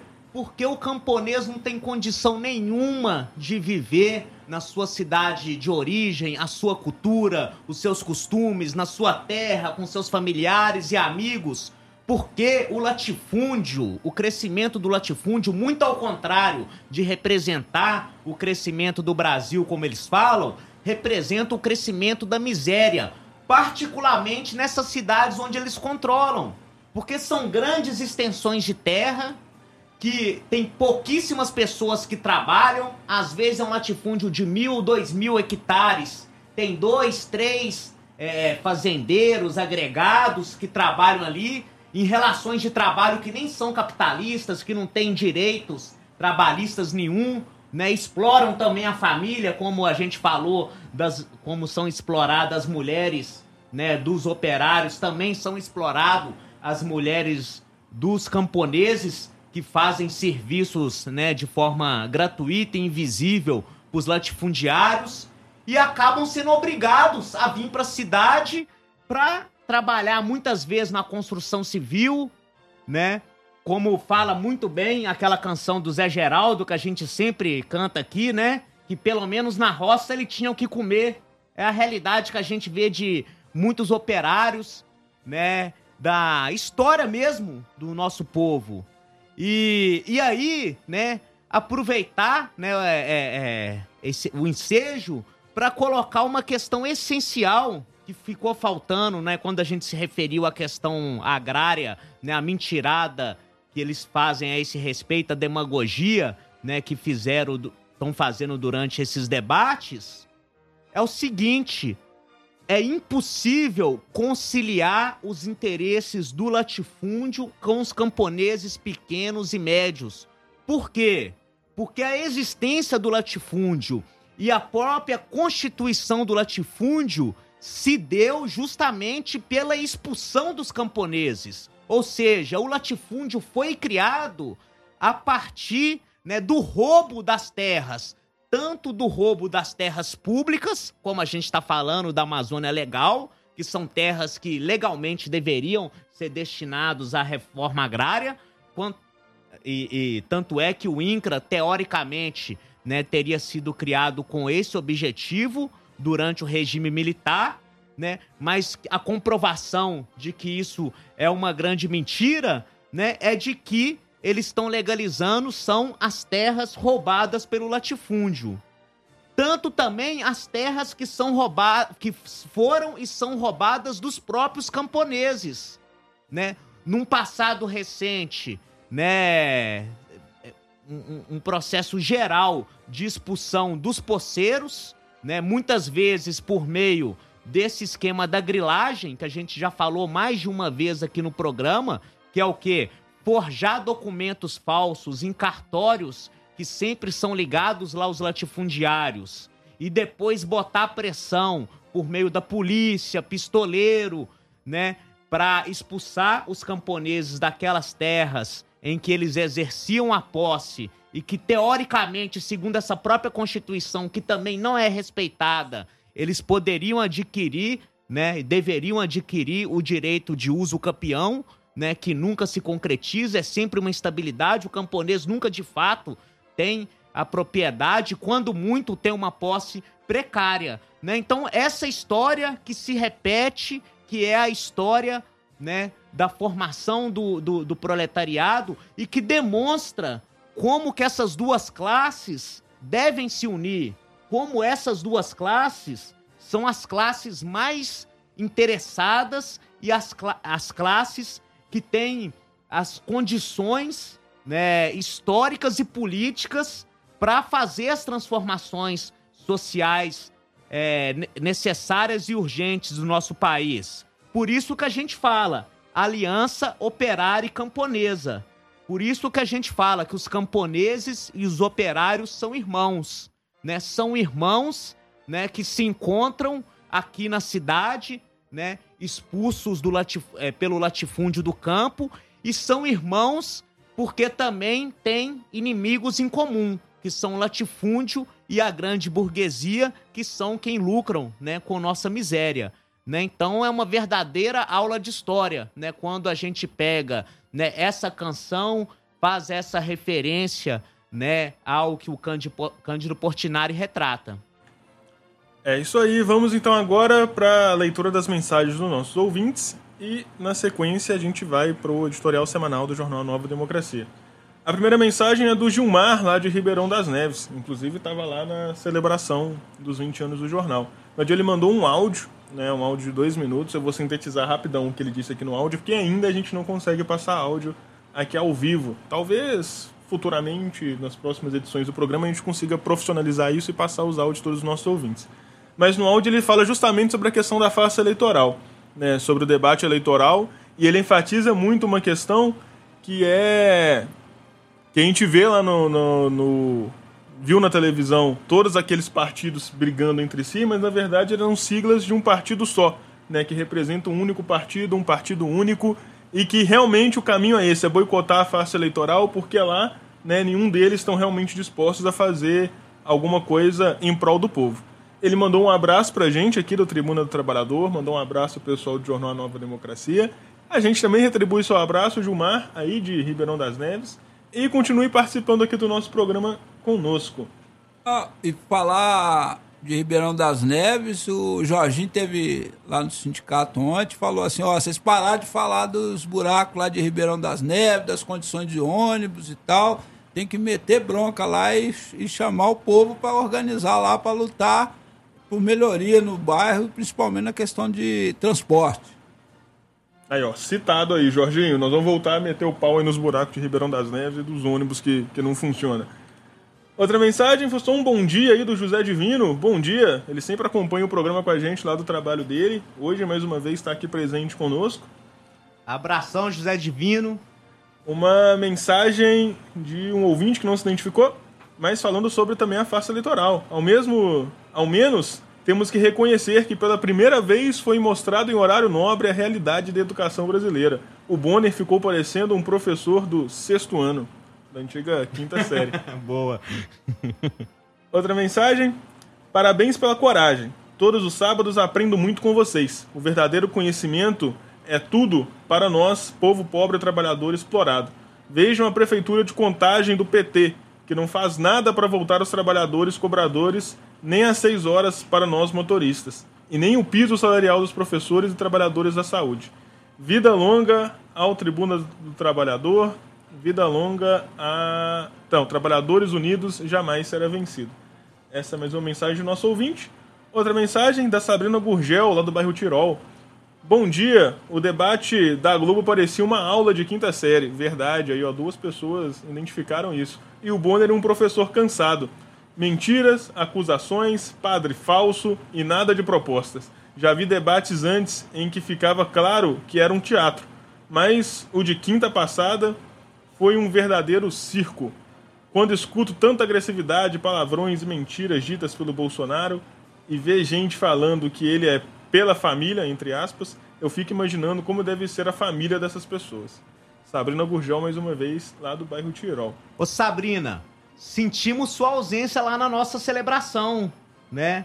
Você tá convidada aí a uma hora conhecer, faz, faz contato lá com o telefone do Sindicato Marreta, 3499-6100. Vamos com. 3449-6100, não é isso? Faz contato com a gente lá, vamos lá uma hora conhecer o jornal, né? Porque precisamos aí ampliar a imprensa popular, democrática, repercutir né, as verdades que só podem ser ditas por nós mesmos, né? Pelos trabalhadores, como você, como eu, como o Magrão. Verdade, José Divino também. Não José sei se foi na Divino. celebração não, mas sempre manda mensagem pra gente. Sentimos a falta de vocês lá. Outra mensagem, bom dia a todos do Tribuna, Marreta, aos da Rádio Favela e ao Mamute. É, Esse ouvinte não se identificou, mas também sempre participa aqui com a gente. Ele pediu também para no próximo né, momento cultural a gente mostrar um pouco de rock para eles. E concluiu dizendo, é isso mesmo aí, né, em relação à, à farsa eleitoral. Essas foram algumas das nossas mensagens. Na sequência, a gente faz uma outra rodada de leitura.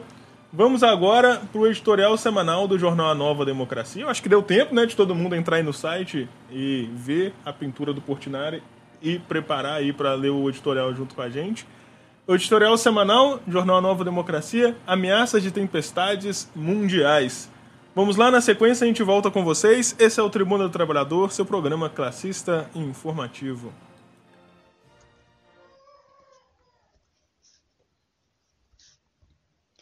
Bom dia, ouvintes do programa Tribuna do Trabalhador.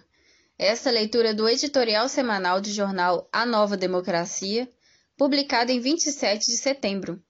Ameaças de tempestades mundiais. A mobilização de 300 mil reservistas pelas forças invasoras do imperialismo russo para incrementar a guerra de agressão contra a nação ucraniana é apenas um ligeiro símbolo das graves tensões bélicas mundiais. A ela somam-se as ameaças de uso de armas nucleares estratégicas proferidas por um alto funcionário russo, reforçada por pronunciamento do ultra-reacionário Vladimir Putin. Desde o dia 21 de setembro, foram presos mais de 1.700 manifestantes, que se sublevaram em mais de três dezenas de cidades contra a mobilização forçada para a guerra imperialista. Parte deles foram alistados à revelia. Enquanto isso, nas cidades fronteiriças com a Geórgia, os trabalhadores russos fogem do país por não compactuarem com a guerra da oligarquia imperialista russa. Estima-se que o engarrafamento da fila de veículos ultrapassa 20 horas. Putin estabeleceu, na frente da guerra de agressão, punição de 10 anos para os soldados que se recusarem a combater. As massas populares, seja de qual nação imperialista for, não ficarão inertes ante a sanha voraz da reação. Ainda que Putin busque, utilitária e oportunistamente, resgatar lembranças históricas da heróica resistência da União Soviética Socialista na Segunda Grande Guerra, tentando equiparar essa atual guerra de agressão com aquela grande luta antifascista, a verdade é que ele se afundará num enorme atoleiro quanto mais insistir em agredir a nação ucraniana. Putin, tentando encenar o papel do grande Stalin, mesmo como farsa, está mais próximo de um miserável czar. No campo de batalha, as operações russas têm sofrido inúmeros fracassos, perdendo importantes territórios que haviam sido ocupados.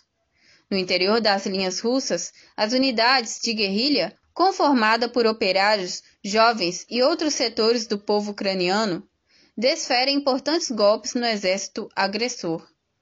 Por sua vez, o presidente Zelensky, mostrando-se um descarado vente-pátria, permite a presença crescente de assessores militares norte-americanos e das potências imperialistas da Europa no território, entregando crescentemente o controle do país para a OTAN. Tais ameaças e fortalecimento da repressão interna na Rússia são sinais de fraqueza. Putin busca chantagear o imperialismo norte-americano para tentar negociar uma retirada que preserve ao menos o controle russo sobre Kherson e, sobretudo, Donbas. Se os imperialistas chegarem a um acordo, dessa decisão não participará o lacaio Zelensky. O conluio imperialista, mais cedo ou mais tarde, abandonará a nação ucraniana, ficando esta à mercê de ter seu território retalhado e dividido.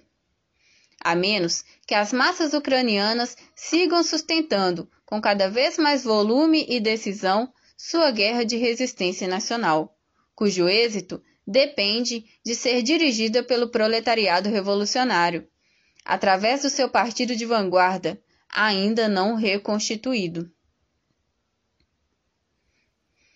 As perigosas ameaças de escaramuças mundiais não vêm apenas das relações entre as superpotências imperialistas, Estados Unidos e Rússia. Em Taiwan, soa também os alarmes de perigo a um confronto entre tropas do social imperialismo chinês e do imperialismo norte-americano. Esse velho mundo, prenhe de inflamadas contradições, caminha no fio da navalha. Nos marcos da dominação imperialista sobre todo o globo e das disputas entre as duas superpotências, destas com as diferentes potências e das contradições dessas últimas entre si, por arrebatarem umas das outras as semicolônias e esferas de influências, o peso e o preço da guerra injusta recaem sobre as costas dos povos oprimidos do mundo, que são o butim, a arena de contenda entre os imperialistas. A história da época imperialista, até agora, só conhece a solução para suas crises chegadas a determinada situação. Por duas vezes já, a iniciada pela Guerra Mundial e logo transformadas em guerras de libertação nacional. Na atual situação, delineia-se a possibilidade de dar solução cabal a esta crise, varrer as potências e superpotências imperialistas da face da Terra através da luta decidida e firme das nações e povos oprimidos do mundo, com a condição única de estarem sob direção do proletariado, por meio de seus autênticos partidos comunistas. É a única linguagem que os imperialistas podem compreender, a do seu escorraçamento pela revolução.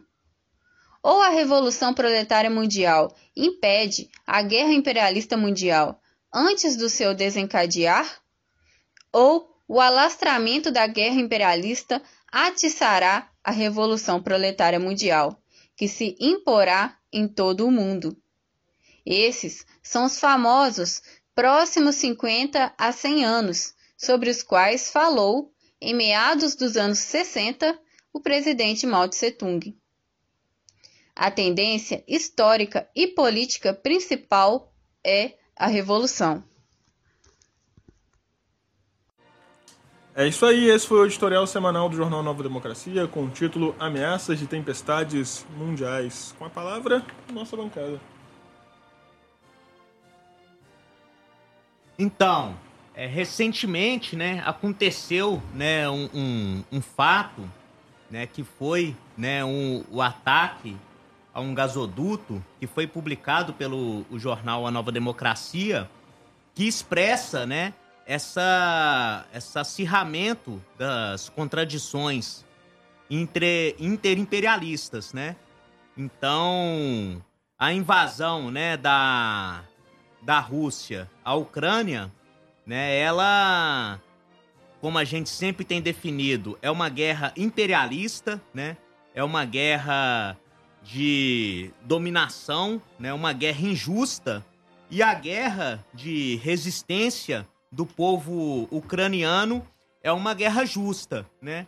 O editorial já fala isso, mas queria colocar nessa frase, né, para remarcar a nossa posição, porque tem muitos oportunistas, revisionistas, né, que querem tomar um lado, como se tivesse um lado justo, né, na disputa entre imperialista, como se apoiar a Rússia fosse uma atitude anti-imperialista, porque a Rússia estaria defendendo né, os seus interesses, como se eles tivessem né, o direito né, a, a, a aquela zona de influência ali de todo o leste europeu né, e, e, e parte né, da, da Ásia, né, que é antigos países que compunham né, a, a União Soviética. Não, no nosso entendimento, é uma guerra de agressão, né?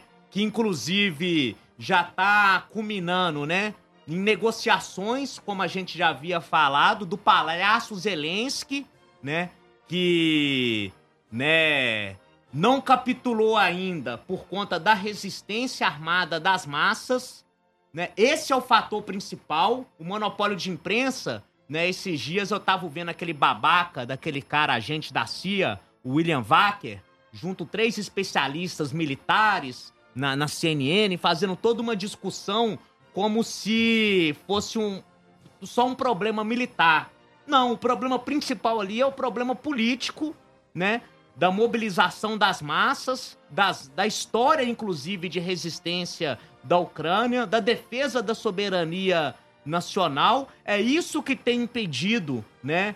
a, a, a, a completa anexação né, do, do, do país pelo imperialismo russo, né?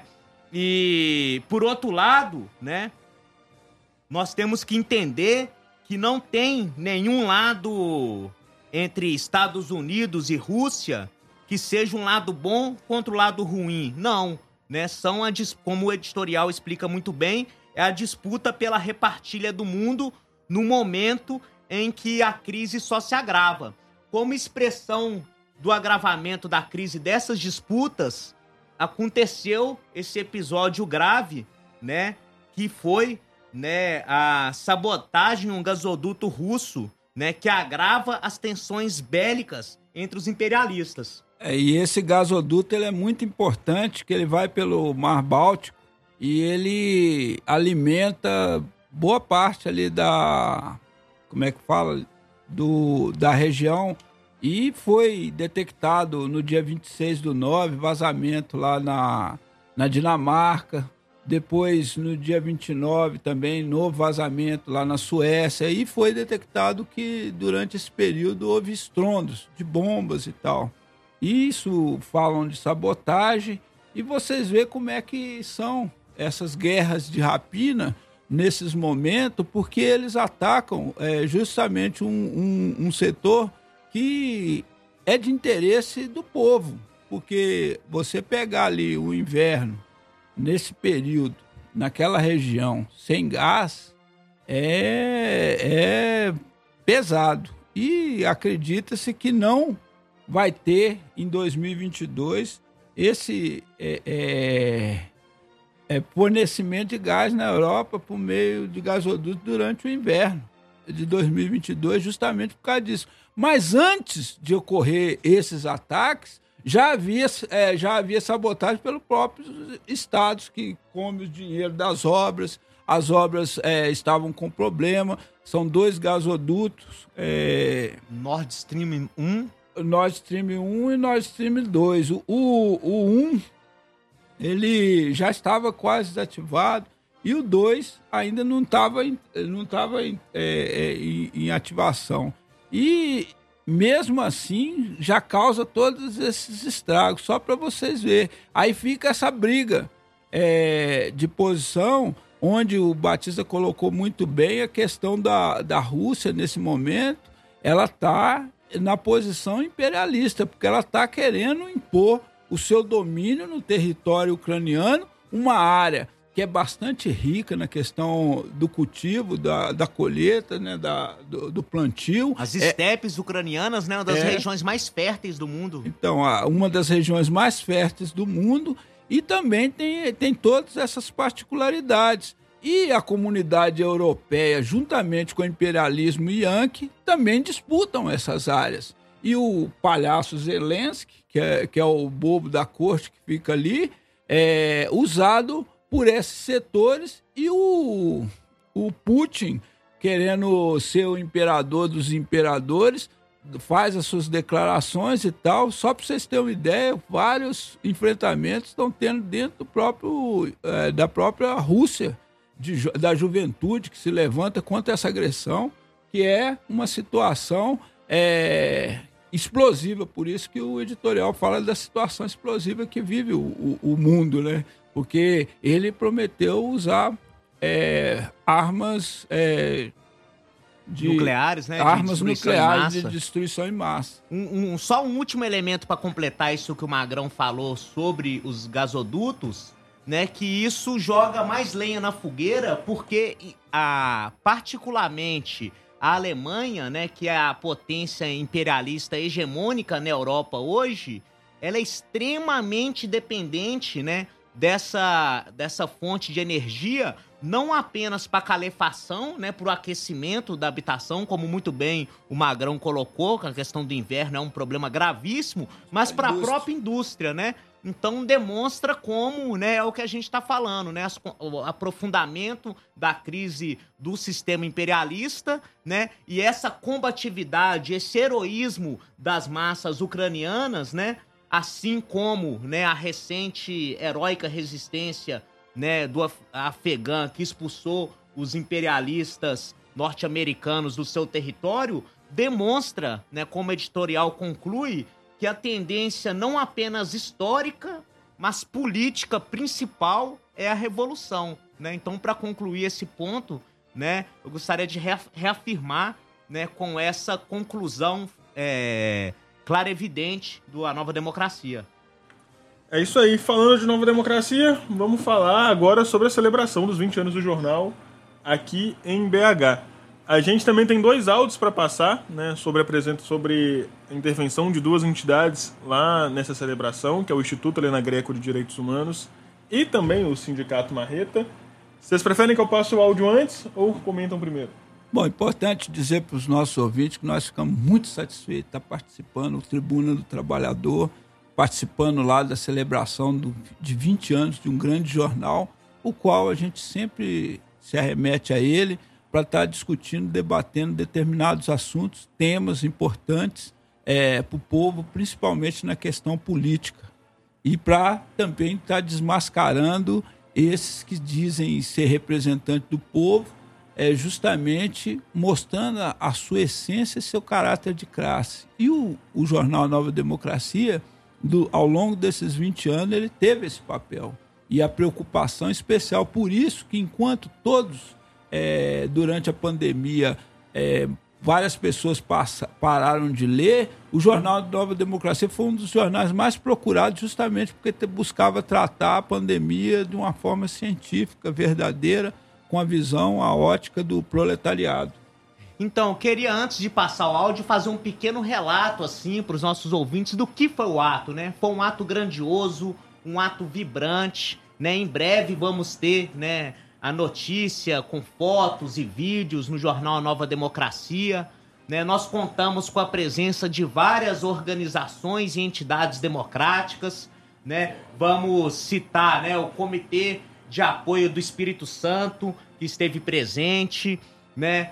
É, Associação Brasileira dos Advogados do Povo, o Marreta, a Liga Operária, o Instituto Helena Greco, o MM5, o movimento marxista 5 de maio, a subsede de Vespasiano do Sindiute, né, além de uma série de intelectuais progressistas, né, o Comitê Sanitário de Ouro Preto, o movimento engaja o FOP, né? Não dá para a gente falar de todos, que foi uma série de organizações e entidades que estiveram presentes, mas gostaríamos de saudar todas essas entidades. Tivemos também uma belíssima homenagem de um vídeo que em breve nossos ouvintes e leitores da Nova Democracia vão ter acesso no site. Homenagem ao militante comunista histórico falecido recentemente, José Maria Galhazzi né, que né, a gente teve um vídeo contando sua trajetória de luta, né? Também homenageamos, né, o nosso querido companheiro Fausto Arruda, né, diretor-geral do jornal Licenciado, né? A sua filha teve presente, né, fez uma fala muito emocionante durante o ato. Homenageamos também o membro do conselho editorial do jornal A Nova Democracia, o companheiro Paulo Amaral, que com certeza está nos ouvindo. Um grande abraço, né? Que é um entusiasta, fundador do jornal, apoiador, divulgador, né? né e presidente de honra da Associação Brasileira dos Advogados do Povo. Fizemos referências e homenageamos todos os camponeses tombados em, na luta pela terra. Enfim, foi um ato grandioso. Tivemos também a parte cultural, mandar né, é, um abraço né, aos artistas que tiveram lá presentes, né, apresentando, né, é, com suas apresentações musicais. Né, o, o rapper Hudson, do grupo Sem Meias Verdades, né, a Marli Mena e o Sapão fazendo a MPB, voz e violão, sensacional e também, né, o Capurnã, né, que não pôde estar presente, né, um grande poeta aqui de Belo Horizonte, que mandou um vídeo, né, com um belíssimo poema. Então é um resumo de uma atividade que em poucas horas buscou condensar, né, toda essa fortaleza que é o nosso jornal. Né? Então a gente não podia né, transmitir toda a celebração que durou três horas aqui no programa, né? Selecionamos aí duas intervenções que a gente acha que é, são expressivas né, do que foi a celebração. E também, né, tivemos na celebração o vídeo né, de saudação né, do companheiro Vitor Beliza, né, que é o diretor provisório da Nova Democracia. É isso aí, então a gente vai passar para vocês agora dois áudios em sequência das intervenções, de duas intervenções lá nesse ato de 20 anos do jornal. Primeiro áudio é uma intervenção do Instituto Helena Greco de Direitos Humanos e Cidadania. Posteriormente, imediatamente posteriormente, vamos passar o áudio também do Sindicato Marreta. Boa noite a todas e a todos. Eu vou ser muito breve. Eu quero mesmo fazer uma forte saudação à existência de 20 anos do Jornal Nova Democracia. Na minha cabeça, eu acho que é o mais longevo com esse caráter, com caráter combativo, de radicalidade, de coerência, de manutenção de uma linha editorial, que é a linha editorial que não só é, fomenta a propaganda, a agitação, a denúncia né, de todas as, todo, todos os terrores, todo o terrorismo do Estado do capital, mas como já foi dito aqui, é um instrumento também de organização da classe trabalhadora e de é, acrescentar muita força aos movimentos sociais. Então, para nós, o Instituto Helena Greco de Direitos Humanos e Cidadania, é uma honra estar aqui presente nesses 20 anos e é também um prazer poder, nessa situação de barbárie, nessa situação de escalada do fascismo, ter alguma coisa a celebrar, como diz o companheiro do Rio de Janeiro, com júbilo. Realmente é, uma, é, uma, é essa a situação. Eu queria dizer também aqui que, mais do que nunca, esse jornal é necessário é, todo o processo de terrorismo de Estado total está crescendo exponencialmente aqui. A polícia, que já é a mais letal do mundo há muito tempo, aumentou a letalidade. Então, toda hora, além, da, além do genocídio, o companheiro do Rio também falou, né, perpetrado pelo governo do genocídio, desculpe repetir a palavra, mas eu não gosto de ser o nome dele, além desse genocídio, 700 mil que, no manejo né, da Covid, Ainda tem genocídio no atacado, no varejo, todo dia, toda hora, todos os minutos, se mata nesse país. Pretos e pretas, pobres, negros e negros, o, o povo indígena, os povos indígenas e, a, e, os povos periféricos. Então, isso a toda hora. Aqui em Belo Horizonte, isso está sendo visto também a céu aberto, como no Brasil inteiro está acontecendo. Essa letalidade está aumentando. E é o jornal realmente faz essa denúncia. Nós não podemos contar com a imprensa burguesa, nós não podemos contar com a imprensa corporativa, estamos do outro lado.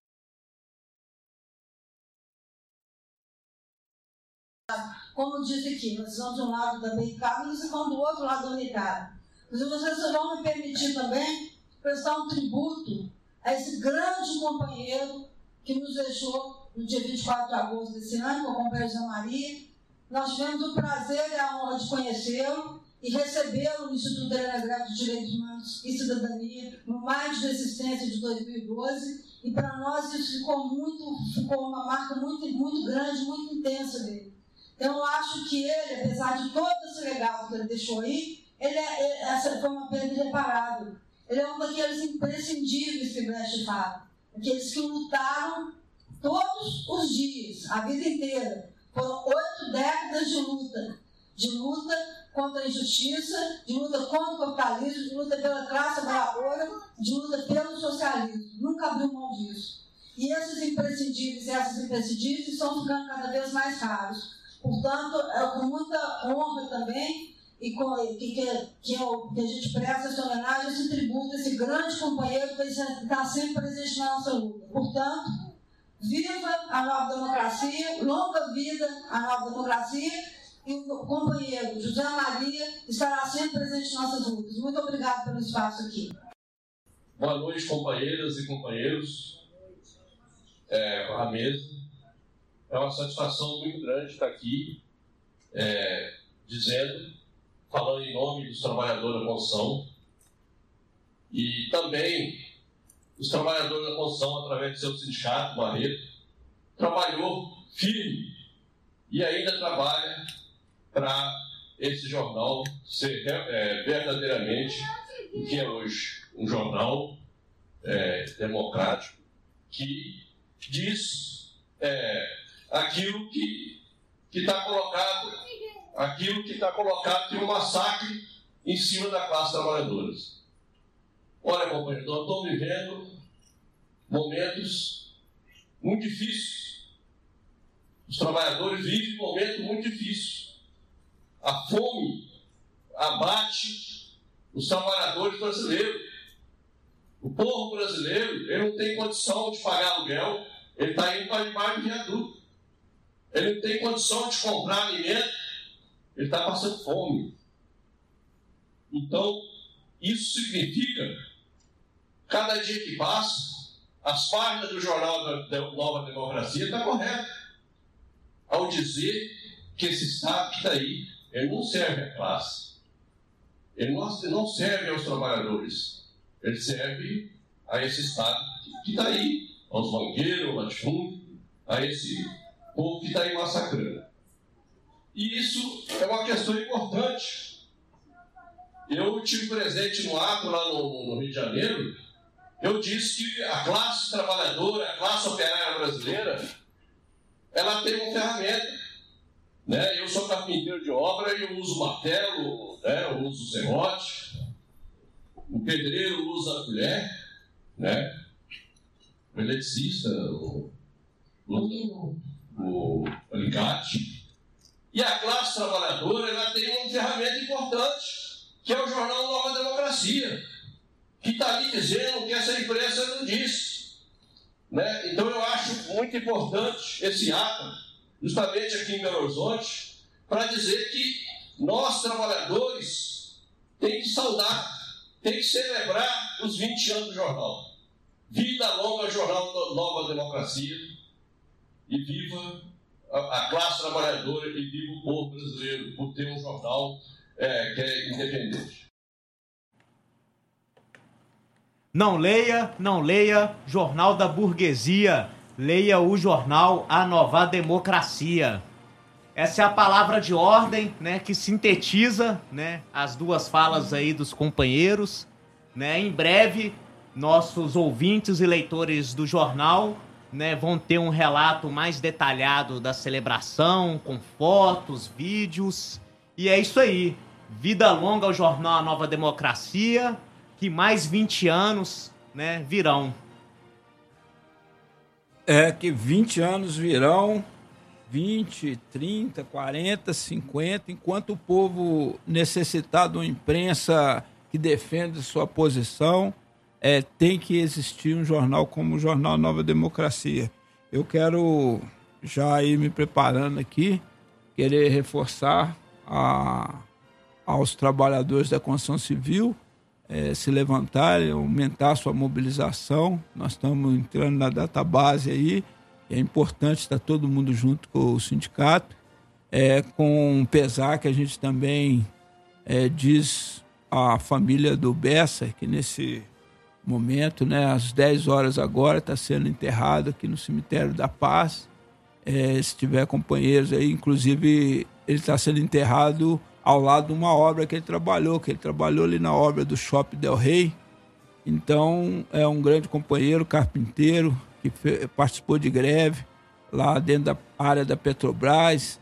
Depois que dessa greve retomou o sindicato lá, nós do Marreta ajudamos na época e ele teve junto com nós em várias batalhas, inclusive é, há dois anos atrás, esteve aqui em BH junto com nós, participou de várias greves aqui junto com nós, ele e os companheiros da diretoria do Sindicato da Construção, dos Trabalhadores da Construção lá de Betim.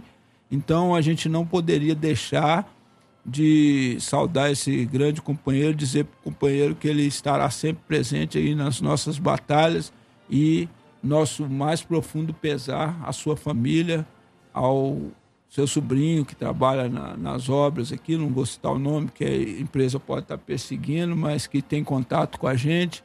E uma saudação especial à Lia, que teve segurando é, essa barra durante um bom tempo no hospital, quando ele teve entubado e tal. E hoje o Bessa está descansando, mas nós estaremos sempre de pé, continuando a luta na qual o trabalhador da construção civil deve se organizar e lutar cada vez mais. Bom dia a todos, bom dia a dona Ângela, a dona Suade, meu netinho Iago e todos os ouvintes.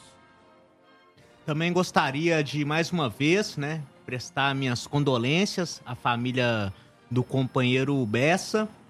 E para concluir, né, gostaria de dizer aos nossos ouvintes que o programa Tribuna do Trabalhador voltou a ser atualizado, né?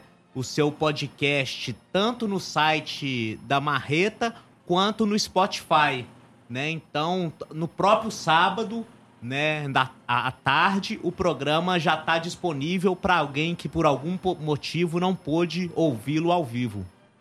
Bom dia a todos. É isso aí.